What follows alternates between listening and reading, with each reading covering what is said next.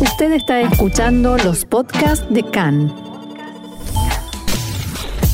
CAN, Radio Nacional de Israel. Continuamos para conversar con, eh, digamos, un invitado de lujo aquí en la casa. Estamos en comunicación telefónica con Mati Suay, canalista político y ex diplomático. Mati, buenas tardes. Gracias por estos minutos aquí en CAN en Español.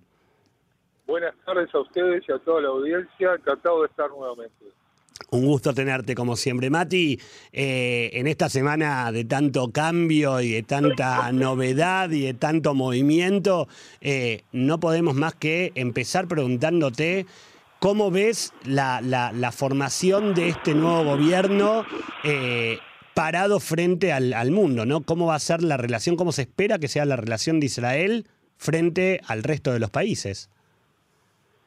Las relaciones eh, van a seguir estando como estuvieron hasta ahora, con sus claros y oscuros, pero con el mundo eh, viendo cómo se comporta el nuevo gobierno y especialmente el nuevo primer ministro y también eh, los otros ministros principales, ya sea, por supuesto, el Ministerio de Relaciones Exteriores con Yair Lapida a la cabeza, que es también el co-primer ministro, podría decirse, y Benny Gantz como como ministro de, Asuntos de Seguridad, y etcétera, etcétera. De cualquier manera, ya desde un principio se lo llamó a Bennett, los principales líderes lo llamaron, lo felicitaron, le dijeron que quieren trabajar en conjunto, principalmente Biden, eh, y por supuesto los líderes de la comunidad europea.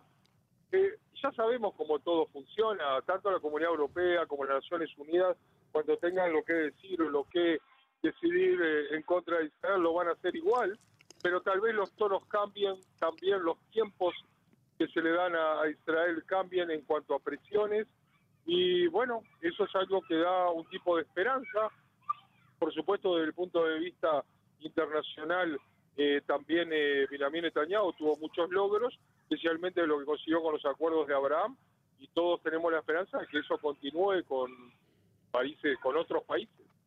Eso justamente te iba a preguntar, digo, que, que Biden haya llamado, que el resto de los líderes de, como vos decías, de la comunidad europea hayan llamado, podemos eh, entender que no son simples llamados protocolares, sino que realmente alientan a, una continuidad de trabajo, ¿verdad?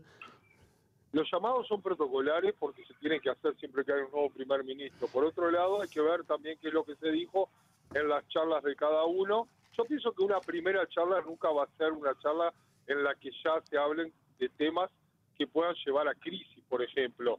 Pero sí se pueden hablar en forma general de los temas que más interesan para entender también, porque hay que entender que el mundo mira a Israel en forma un poco atónita, o sea, la coalición es una coalición de derecha, eh, centro, izquierda, en la cual eh, están esperando a ver qué van a decir en cuanto a las futuras relaciones por ejemplo, con los palestinos, en la cuanto a las futuras relaciones, cómo va a, reaccionar Israel en el momento de que hayan amenazas, ya sea desde Gaza, desde el norte o a, nivel regional.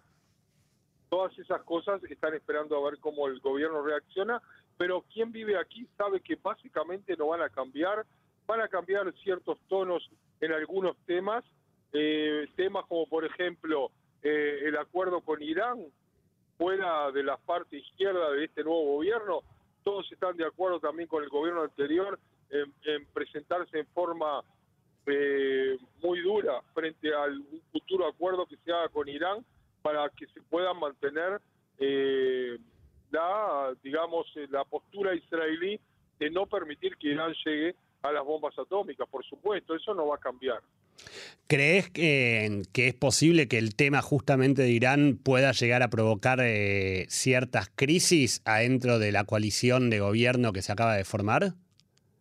No, porque el peso que tienen los partidos de izquierda dentro de esta coalición es, eh, e, desde ese punto de vista, es más declarativo que otra cosa. Si estamos hablando de Abodá y Mérez, no van por cualquier cosa a desmembrar al nuevo gobierno lo que sí puede pasar en un futuro es que haya crisis por eh, temas que son de, digamos, de, eh, de relaciones entre, eh, entre edad y Medina, lo que viene a ser la religión y el Estado, los cambios de, de ciertas leyes.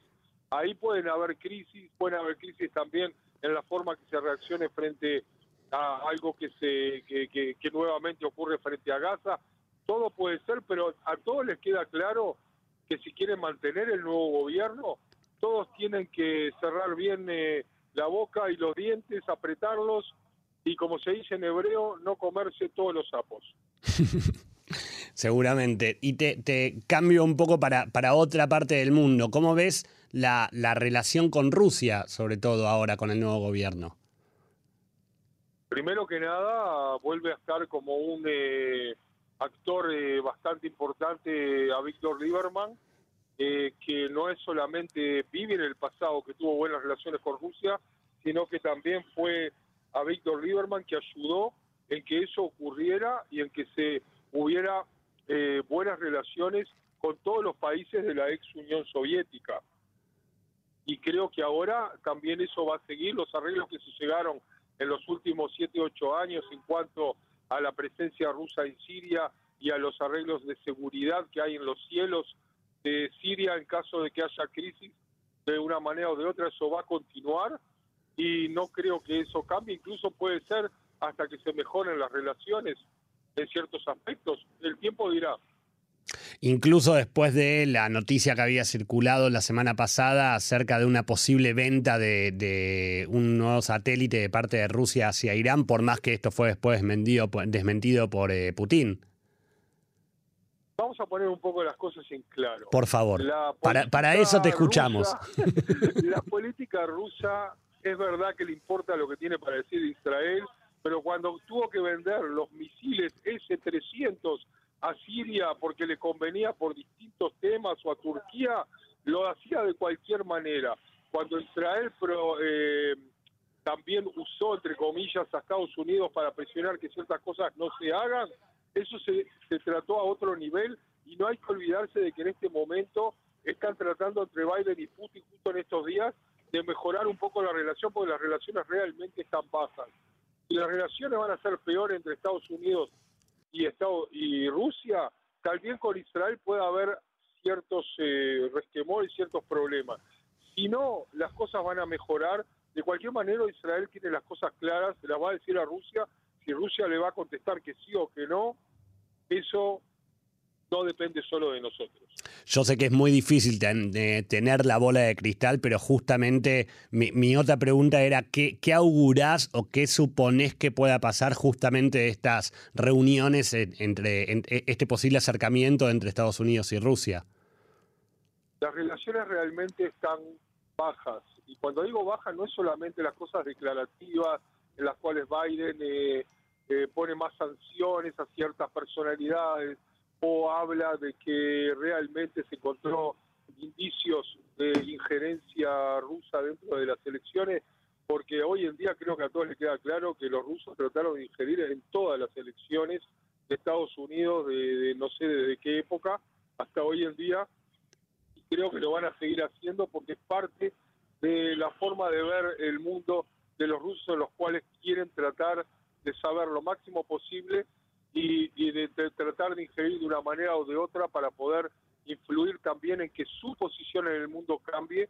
No te olvides que ha- está la, la reunión, reuniones de G7, en los cuales ahora, verdad, va a haber una reunión entre Biden y Putin, pero es una especie de invitado no, no muy querido, ya que los últimos años se lo dejó de lado todos los intentos de Rusia por volver a ser eh, algo, un imperio, algo principal entre todas las grandes potencias del mundo, no han llevado a buen término y eso a ellos les duele.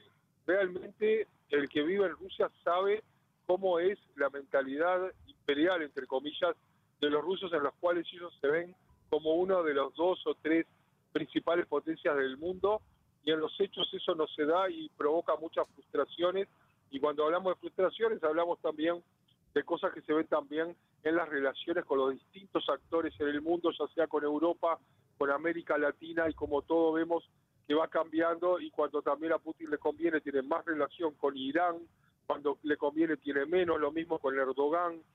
Eh, el 90% de lo que uno va a ver entre Biden y Putin no va a ser conocido y se va a ver solamente en los hechos cuando haya desarrollos geopolíticos en el mundo durante el próximo año, año y medio. Mati, es como siempre un, un, gusto y un lujo poder escucharte y conversar contigo y bueno, como, como lo estás diciendo, van a seguir habiendo novedades y van a seguir habiendo motivos por, eh, por los cuales que sigamos conversando, así que te comprometo para que eh, en muy pronto estemos nuevamente en contacto. Yo te agradezco y solo quiero agregar una cosa más. Por favor. Eh, sobre el nuevo gobierno. No sé se van a llevar bien, no sé si va a explotar, no sé si van a seguir medio año, un año, tres o cinco.